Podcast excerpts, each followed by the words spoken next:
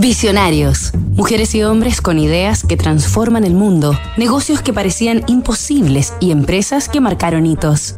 En Caterpillar nos enorgullece lo que hacemos y también lo que hacemos posible, desde la calidad de nuestros productos y servicios hasta las personas que los respaldan. Benjamin Holt y Clarence Best, la fuerza constructora.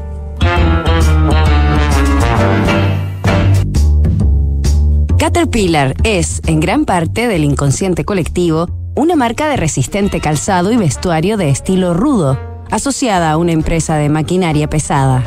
Esta noción no es infundada ni fortuita, ya que Caterpillar Incorporated, líder mundial en fabricación de equipos de construcción y minería, licenció estratégicamente dichos productos en la década de 1990 para promover su imagen, valores, misión y trabajo.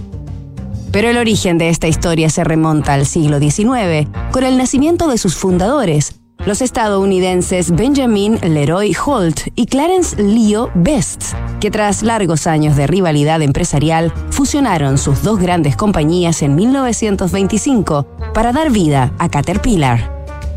En tiempos en los que la infraestructura y la agricultura eran impulsadas con caballos, estos dos visionarios crearon invenciones que revolucionaron las formas y productividad del trabajo.